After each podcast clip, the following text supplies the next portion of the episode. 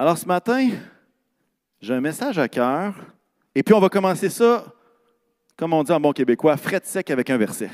Pas de grande introduction, mais mon introduction, c'est le verset dans Ecclésiaste. Alors, allons-y. Si je veux respecter ma parole, on va y aller directement. Ça dit, ce qui a existé, c'est ce qui existera. Et ce qui s'est fait, c'est ce qui se fera. Il n'y a rien de nouveau sous le soleil. Si l'on dit à propos de quelque chose, regarde ceci, c'est nouveau, en réalité, cela existait déjà dans les siècles précédents. Est-ce que vous avez déjà entendu parler de cette expression rien de nouveau sous le soleil? Ouais? Rien de nouveau sous le soleil. Et j'aime la parole euh, de Dieu parce qu'elle peut nous parler en toutes circonstances. Et, euh, même, on va lire un texte euh, ce matin, on va être dans Ésaïe, et on recule 2700 ans à partir d'aujourd'hui. 2700 ans. Je ne sais pas si vous avez déjà vu des, des, recueils d'économie familiale des années 70. Vous avez déjà vu ça passer des, et, puis là, il y a des choses, puis là, tu te dis, ça fait 50 ans et c'est complètement dépassé. Mais on lit la parole, puis on se trouve dans 2700 ans, puis on dit, hey, ça fait donc bien du sens, ça. Il me semble que ça aurait pu être écrit hier, puis tout le monde aurait fait, ben oui, c'est ça, c'est juste ça. Et puis, on va lire un passage qui, est finalement un avertissement au peuple de Juda. Et puis, euh, le texte, si vous voulez tourner tout de suite dans votre Bible ou votre application, on va être dans Ésaïe 5 ce matin. Alors, pendant que je continue de parler, euh, vous êtes en mesure de, regarder ça.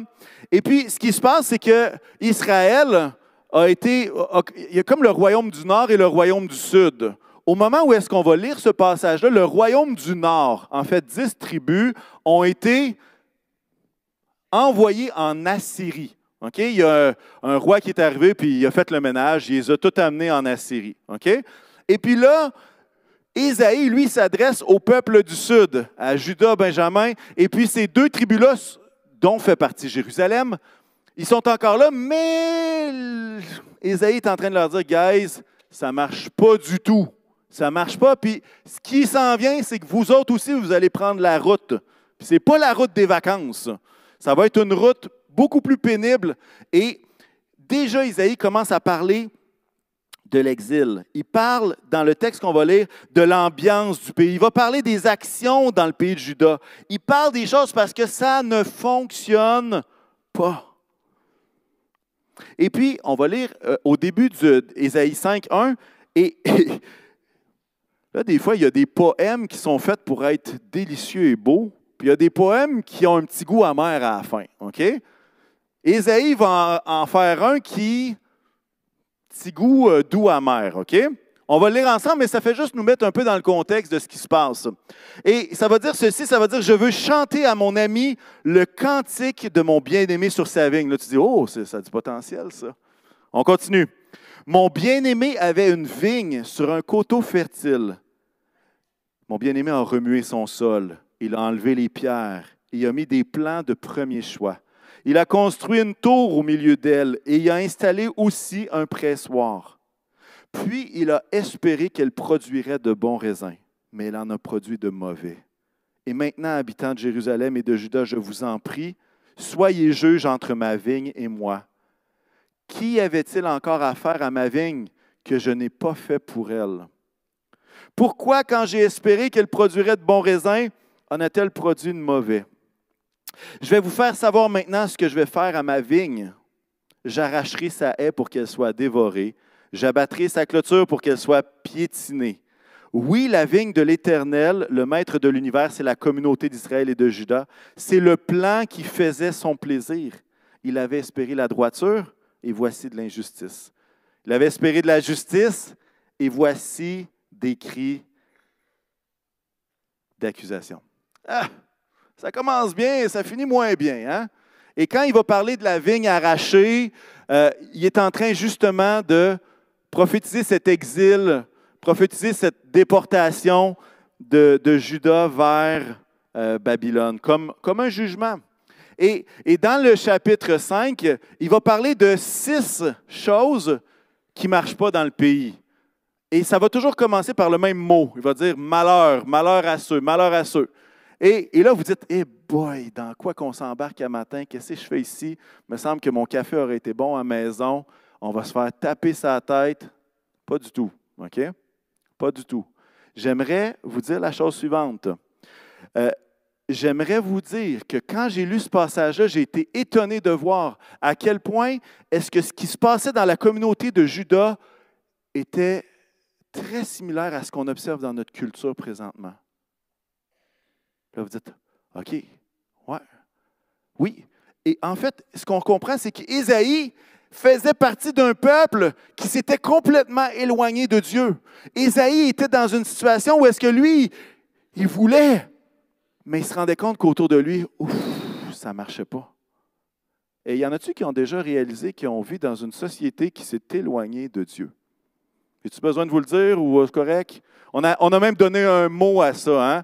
On parle d'une société post-chrétienne. Une société post-chrétienne, qu'est-ce que ça veut dire? C'est une société qui ne se considère pas chrétienne, mais qui est en train de rejeter toutes les bases judéo-chrétiennes, dont euh, plusieurs des principes ont fondé certains aspects de notre société. Et Isaïe est en plein milieu d'une culture qui est éloignée. Puis j'aimerais qu'on puisse être conscient de la chose suivante, c'est que chacun d'entre nous, on porte les lunettes de notre culture. On porte des lunettes de notre culture en 2023. Et comprenez-moi bien, la culture, il y a de ça 2700 ans, en Orient, est vraiment différente de la nôtre. Essayons pas de faire comme si tout était pareil. La culture est complètement différente, complètement, complètement différente. Mais le cœur de l'être humain, peut-être pas tant que ça. Peut-être pas tant que ça. Et euh, alors, c'est certain qu'on va regarder ce texte-là à la lumière de notre culture. Et, comprenez-moi bien, mon but ce matin n'est pas d'accuser la culture. Parce qu'au final, notre but comme croyant, vous savez, ce n'est pas de changer la culture, c'est que des gens se tournent vers Dieu.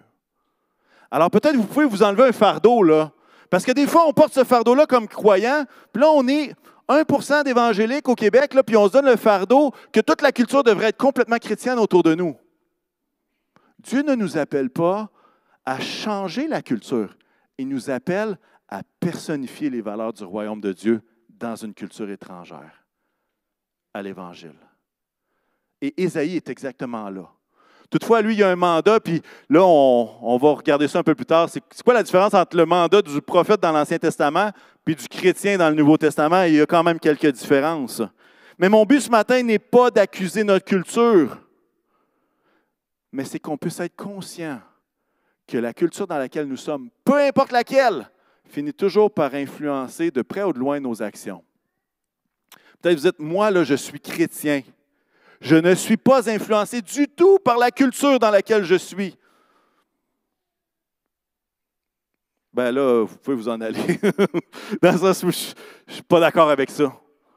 Et même si peut-être vous êtes un nouvel arrivant, vous êtes arrivé depuis trois semaines au Québec, vous dites Hey, je ne pensais pas pelleter de même.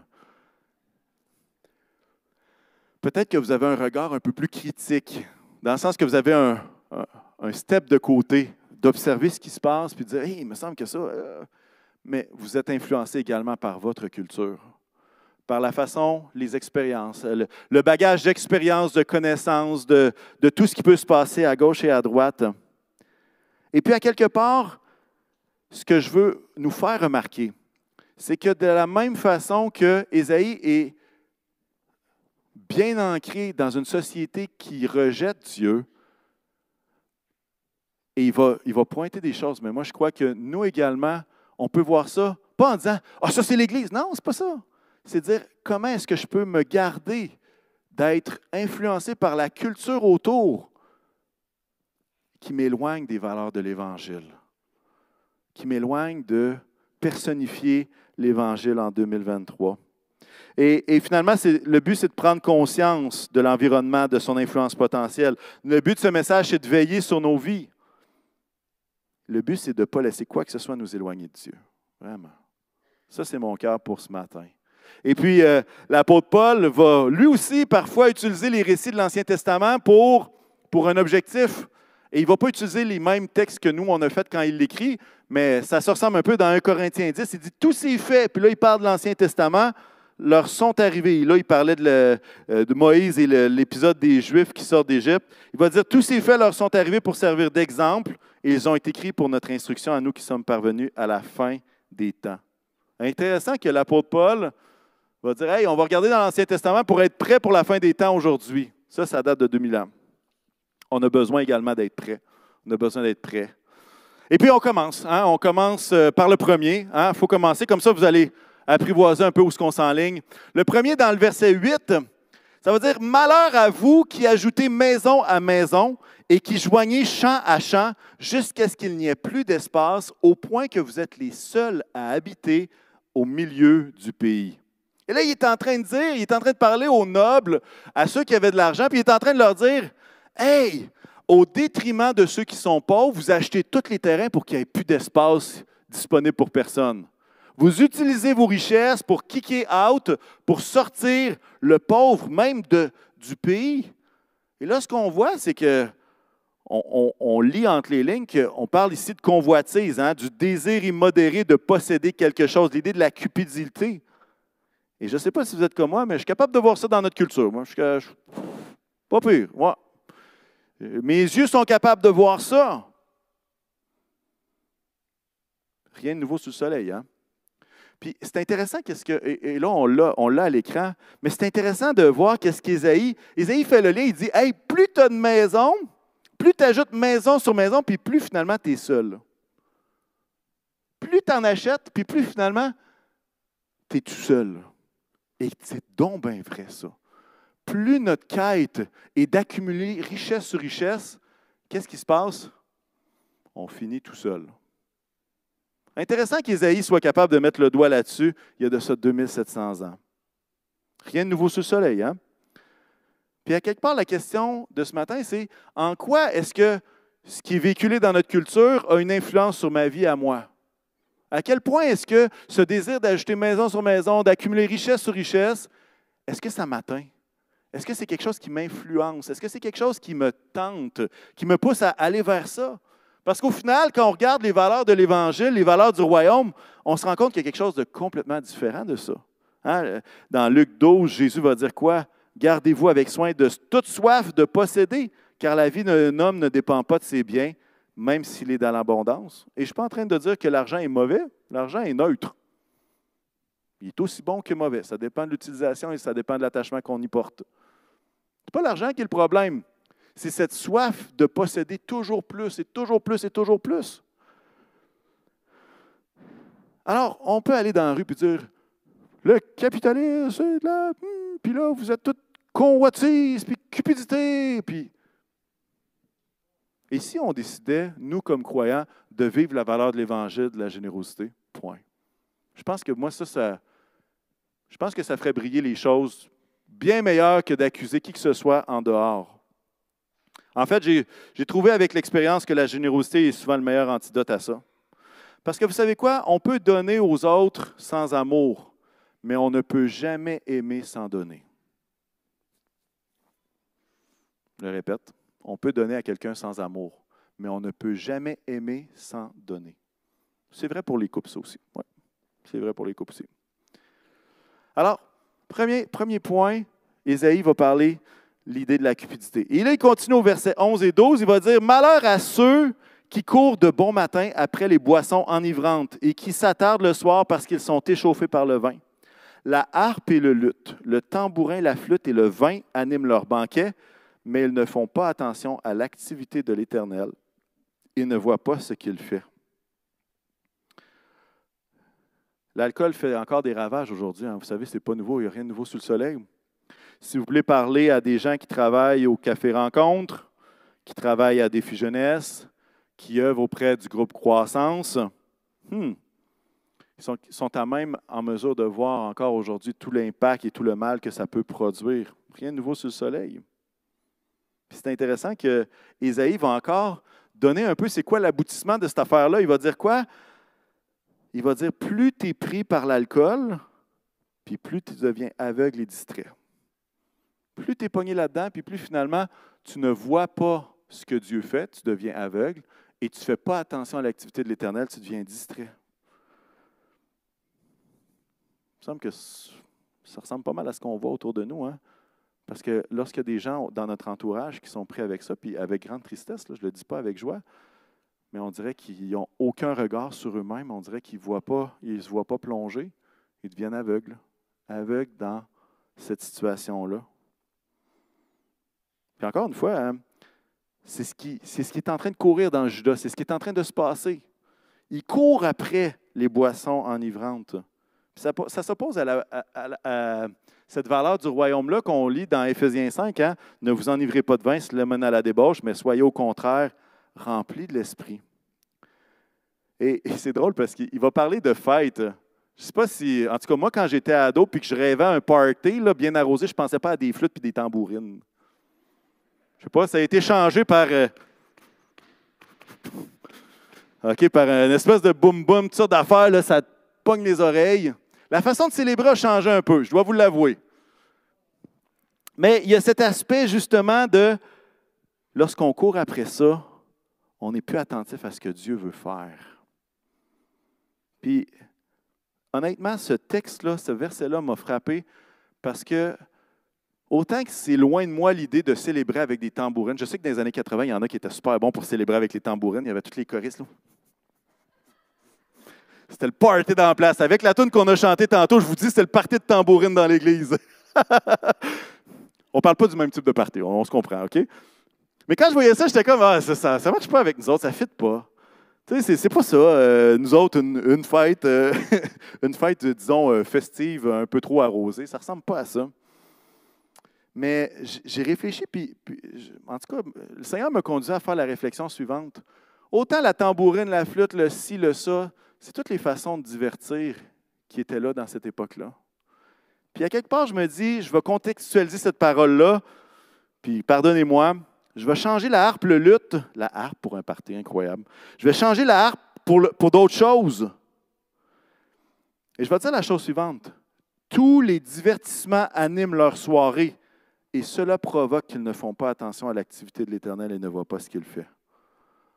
Et ça, par exemple, quand on fait le lien avec le divertissement et pas juste l'alcool, on se rend compte que ouf, le divertissement prend tellement de place dans la vie de notre culture. Puis s'il n'y a pas de divertissement, c'est comme hey, écoutons, je suis à la bonne place là. OK, j'ai encore un pouls, ça va. je respire encore. Mais c'est tellement présent dans notre culture. Puis à quelque part, je me dis, hmm, comment est-ce que je peux faire comme croyant pour pas en faire un il faut plus que j'aille aucun divertissement. J'arrête d'écouter. J'écoute plus de séries Netflix pour le reste de ma vie. C'est pas ce que je suis en train de dire.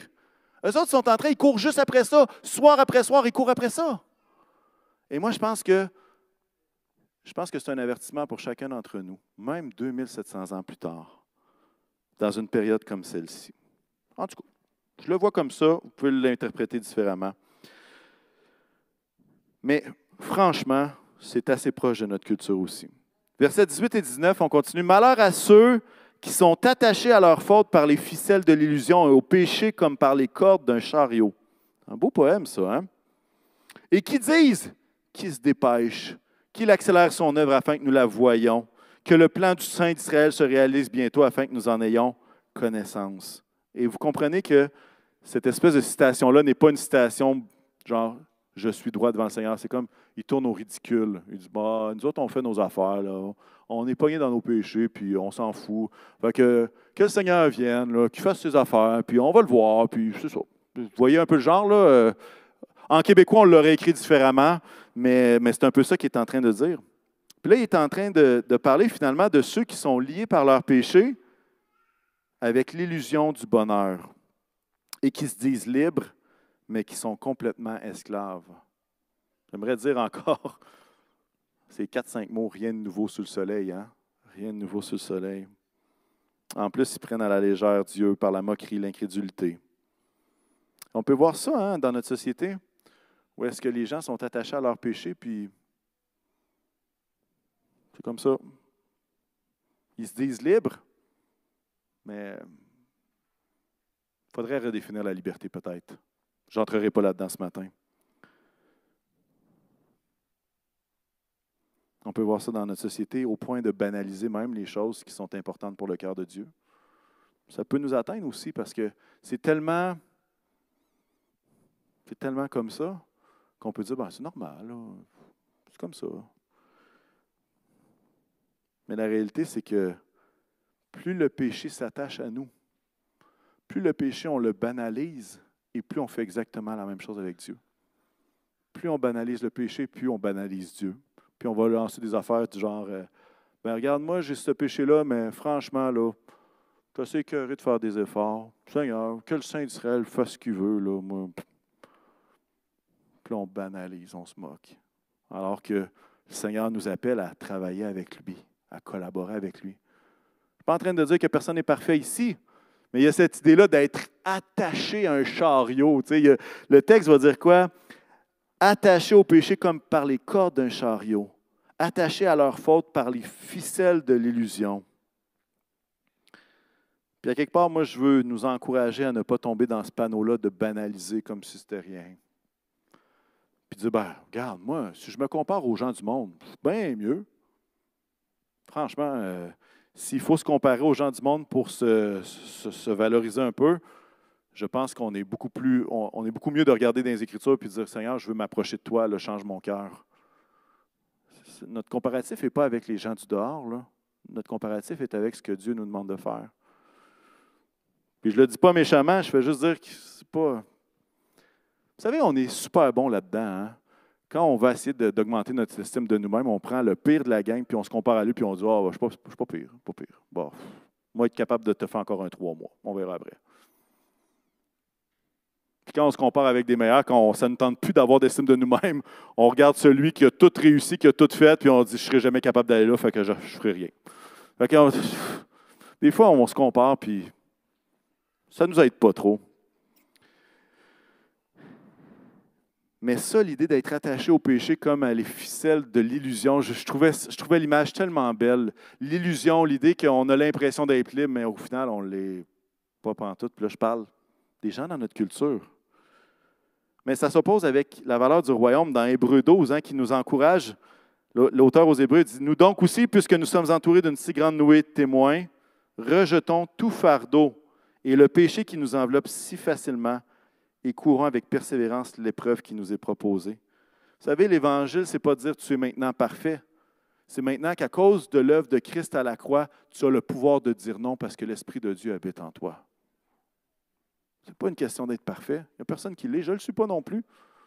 Je ne suis pas le mieux placé pour partager ce passage-là. Chance que Dieu me l'a mis à cœur, sinon je ne l'aurais pas fait. Pas parce que c'est mauvais, mais juste parce que on se dit Hey, oui, on réalise que des fois c'est sombre autour de nous, que la société n'est pas chrétienne. Des fois, ça nous fâche, ça. Mais en même temps, on a ce mandat-là de briller à travers ce monde-là, de briller et de, chercher à non pas être influencé par la pensée du monde, mais être influencé par la pensée de Dieu.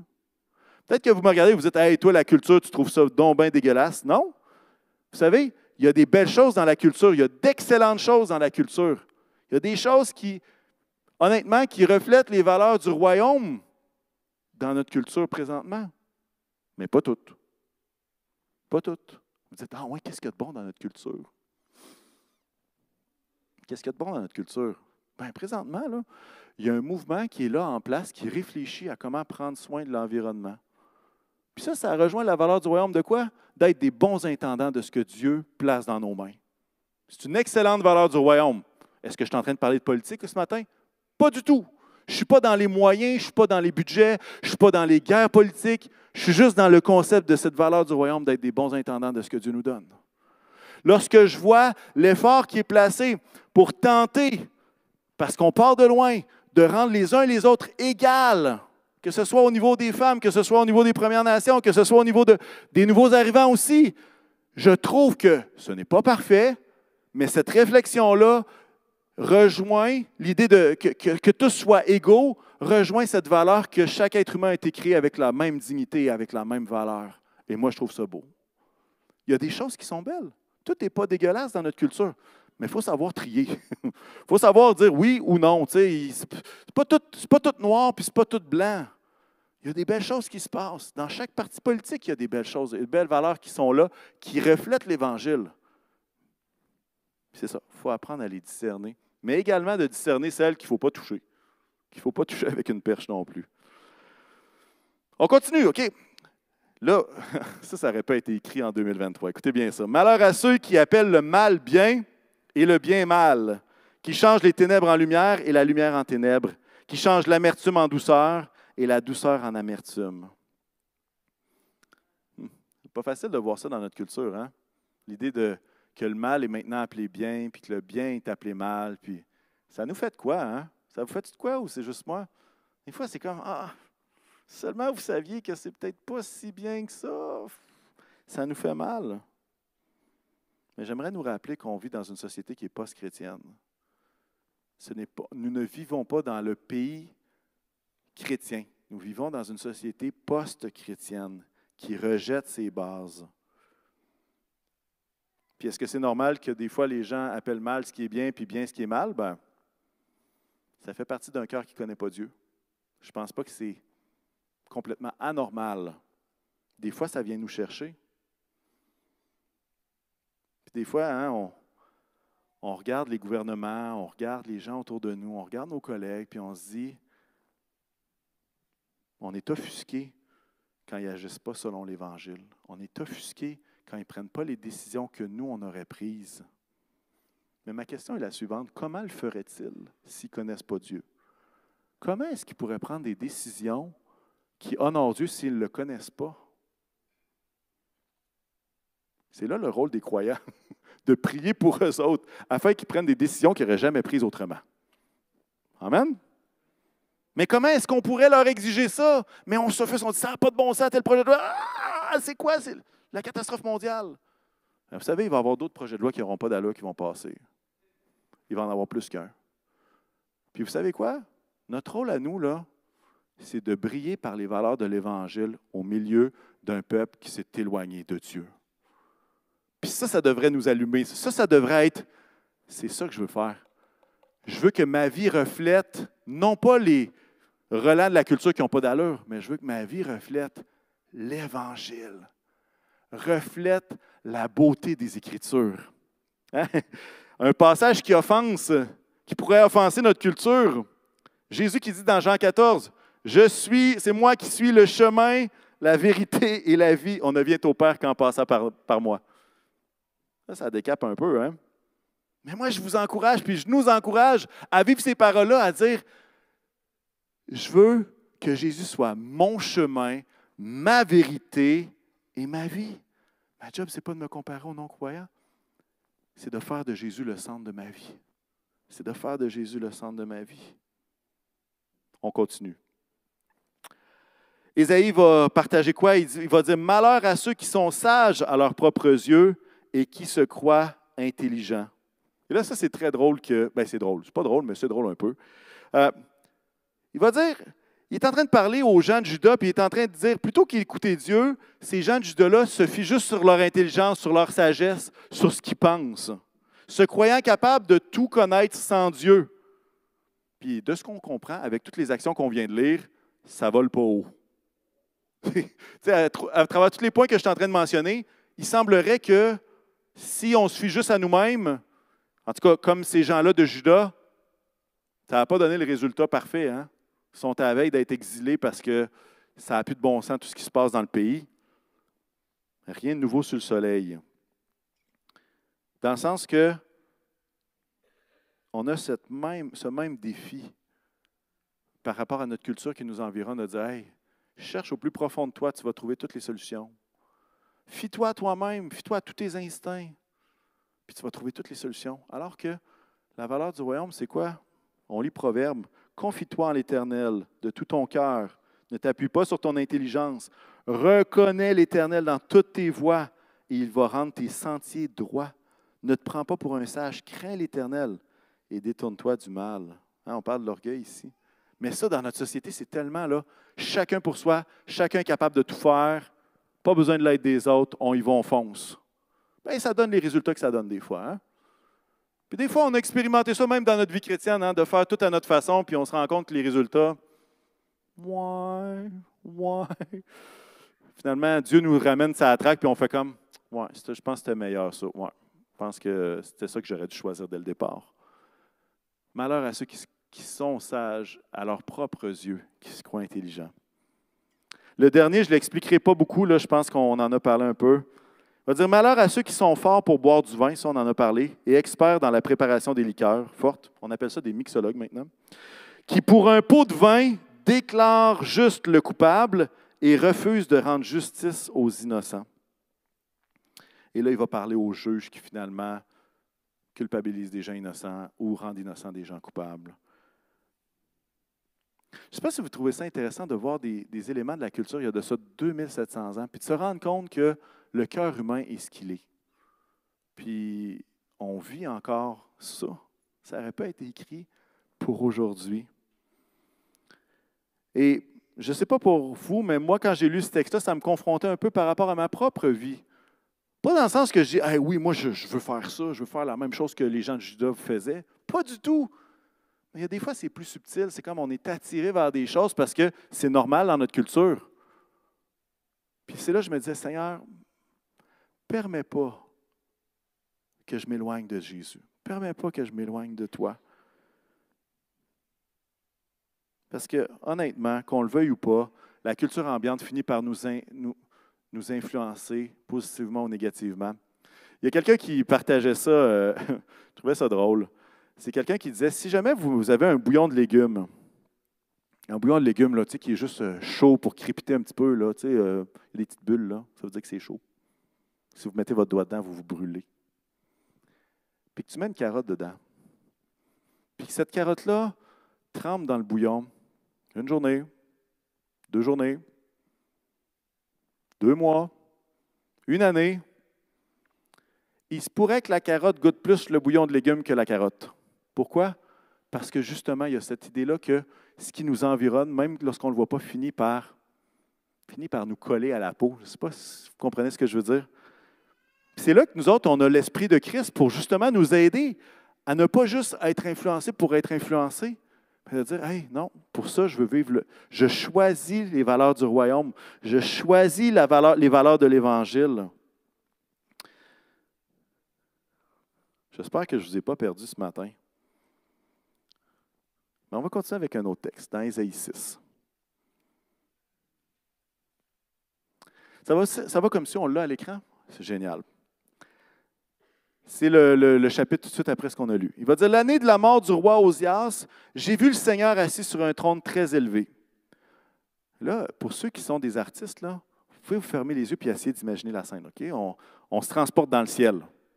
Ceux qui ne sont pas artistes, qui sont cartésiens, vous pouvez continuer de regarder dans votre Bible, ça ne changera rien. OK. J'ai vu le Seigneur assis sur un trône très élevé. Le bord inférieur de son vêtement remplissait le temple des séraphins, des anges, se tenaient au-dessus de lui. Ils avaient chacun six ailes, deux dont ils se couvraient le visage, deux dont ils se couvraient les pieds, et deux dont ils se servaient pour voler. Les chérubins, ils se criaient l'un à l'autre, Saint, Saint, Saint est l'Éternel, le Maître de l'univers. Sa gloire remplit toute la terre. Les montants des portes ce trône-là se sont mis à trembler à cause de la voix qui retentissait. Et le temple a été rempli de fumée. Alors j'ai dit, là c'est Isaïe qui parle, Malheur à moi, je suis perdu car je suis un homme aux lèvres impures. J'habite au milieu d'un peuple aux lèvres impures. Hein, on l'a vu, hein, on l'a lu. Et mes yeux ont vu le roi, l'Éternel, le Maître de l'univers. À cette époque-là, il y avait cette idée que si tu voyais Dieu avec des lèvres impures, c'était terminé pour toi. C'est comme ta vie venait de finir. Fait lui, il est comme, il dit, j'ai des lèvres impures, je suis dans un peuple qui est perdu, qui a des lèvres impures, puis j'ai vu le roi, je suis mort. Je suis complètement mort. Continue. Cependant, l'un des séraphins a volé vers moi, tenant une braise qu'il avait prise sur l'autel à l'aide de pincettes. Il a touché ma bouche avec elle et a dit, Puisque ceci a touché tes lèvres, ta faute est enlevée et ton péché est expié. Verset 8, j'ai entendu le Seigneur dire, Qui vais-je envoyer et qui va marcher pour nous? Alors Ésaïe a répondu, Me voici, envoie-moi. Vous savez qu'est-ce que je trouve extraordinaire avec les Écritures? C'est que là, le pays de Judas est dans une... Ils se foutent de Dieu complètement. Ils n'en ont rien à faire. Mais vous savez quoi? Dieu n'était pas pris au dépourvu. Il y avait un plan. Et il va même lancer un appel général. Qui vais-je envoyer? Qui va marcher pour nous? Et là, on lit que Isaïe est là, il dit Hey, me voici, envoie-moi. Et je crois qu'on vit dans un moment où Dieu appelle encore des hommes et des femmes dans cette génération à dire Qui va marcher pour moi dans cette culture post-chrétienne-là? Qui va marcher pour moi dans cette ville de Québec? Qui vais-je envoyer? Qui va marcher pour nous? Peut-être vous dites, oui, mais il fait tellement sombre partout, qu'est-ce qu'on pourrait faire? Bien, sachez que c'était la même question ici. C'était vraiment noir, tellement noir. Mais Dieu n'était pas inactif dans le ciel. Et Dieu continuait de chercher quelqu'un qui allait marcher pour lui, quelqu'un qui allait briller. Qui va agir différemment dans cette culture-là, au milieu de cette génération-là? Et je peux vous dire que si vous lisez tout Ésaïe, tous les chapitres d'Ésaïe, vous allez remarquer un homme, un prophète qui ne marchait pas comme le peuple autour de lui marchait. Il faisait les choses différemment. Il parlait différemment. Il était attaché à son Dieu différemment que les autres. Et moi, je crois que ça, c'est l'Église de Jésus-Christ aujourd'hui au Québec. Nous avons besoin d'hommes et de femmes qui brillent. Peut-être c'est sombre à l'extérieur. Pas grave. Il y a quelqu'un qui brille encore plus fort en dedans de nous. Il y a Christ qui vit en nous. Et on n'est pas tout seul. Regardez autour de vous, il y a du monde autour. Mais qui va marcher pour moi?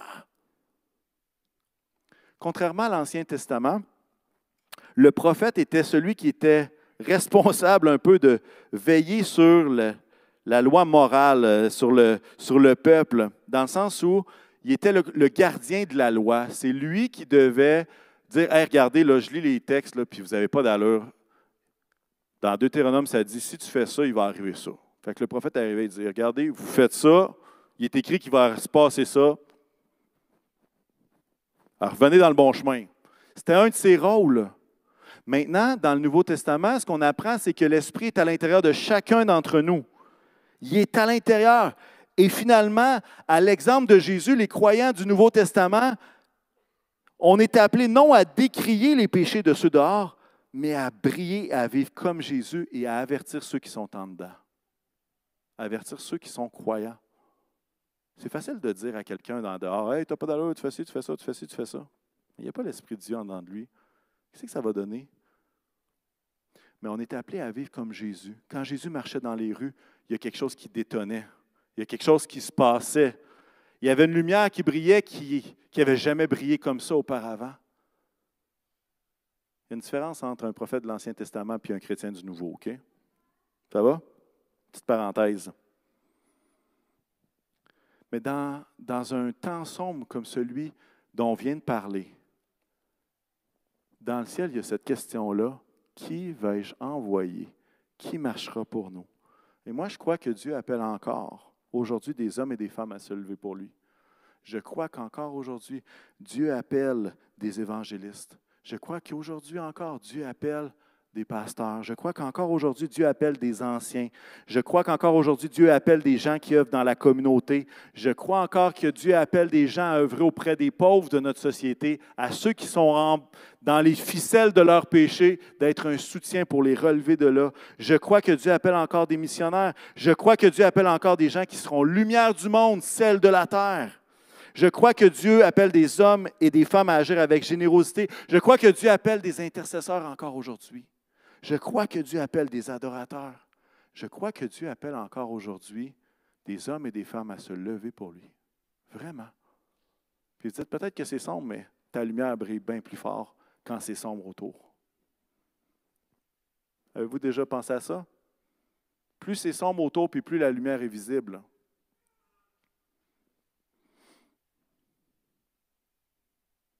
Pose cette question. Qui vais-je envoyer? Qui va marcher pour nous? Et c'est intéressant de voir qu'est-ce qu'Ésaïe va répondre. Il va dire quoi? Il va dire deux choses. Il va dire Me voici. Il va dire Envoie-moi. Qu'est-ce que ça veut dire me voici? Il est en train juste de dire Seigneur, je suis disponible. Et j'ai cette volonté-là de me lever pour toi. La volonté et la disponibilité.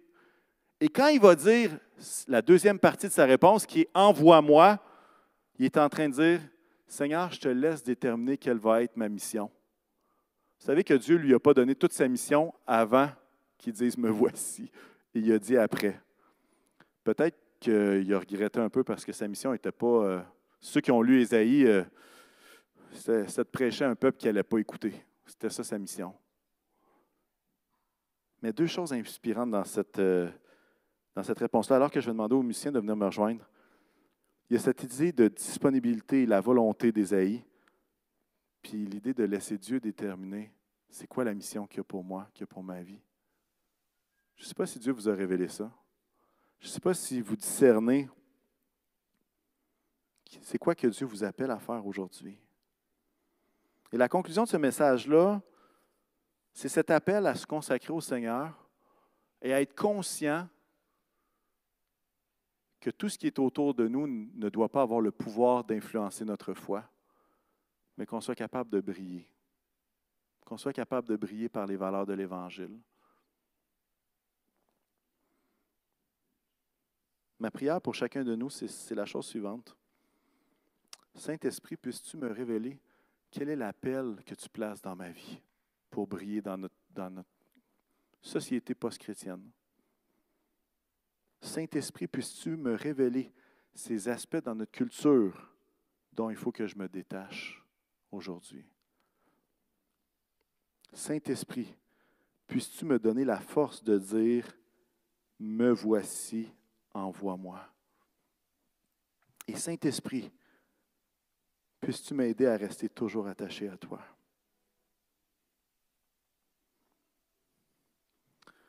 Honnêtement, je suis content qu'au Carrefour chrétien de la capitale, il n'y ait pas de mouches dans notre bâtiment parce que nous les aurions tous entendus pendant le message.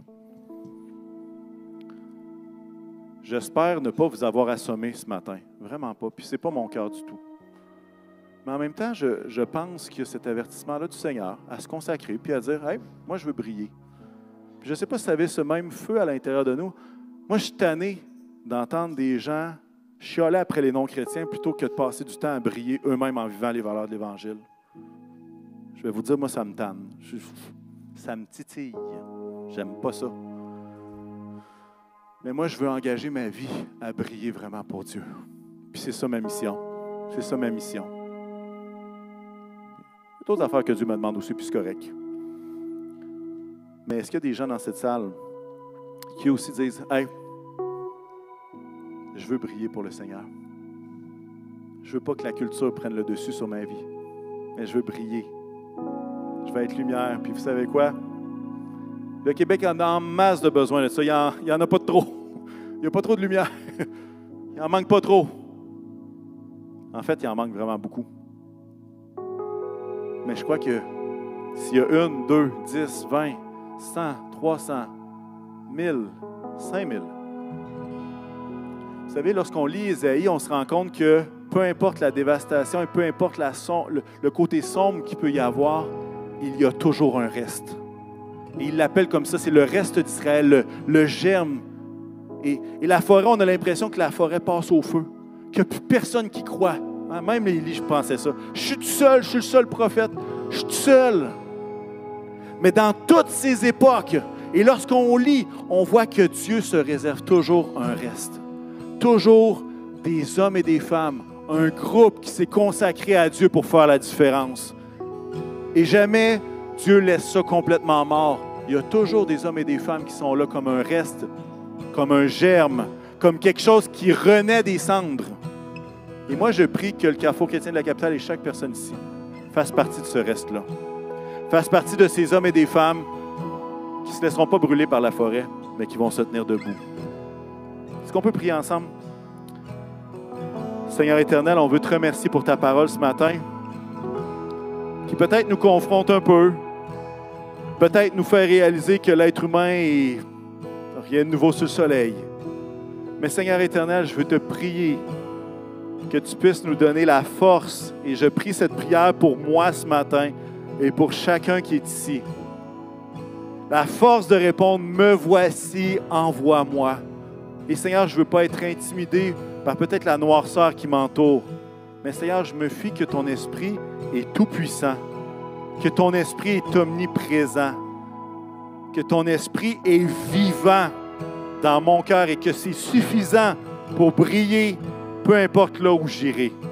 Seigneur éternel, je te prie que tu puisses donner la force à mes frères et à mes sœurs de pouvoir couper les ficelles qui les attachent au chariot du péché,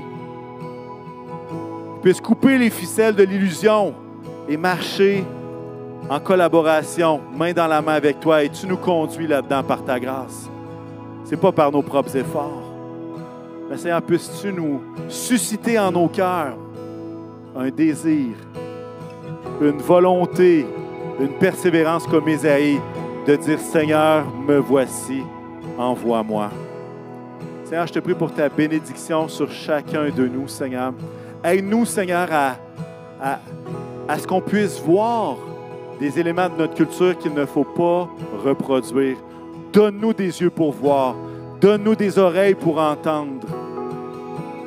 Donne-nous une foi pour entrer dans ce que tu veux pour nous, Seigneur. Puisse ta bénédiction être sur chacun ce matin. Au nom de Jésus. Amen.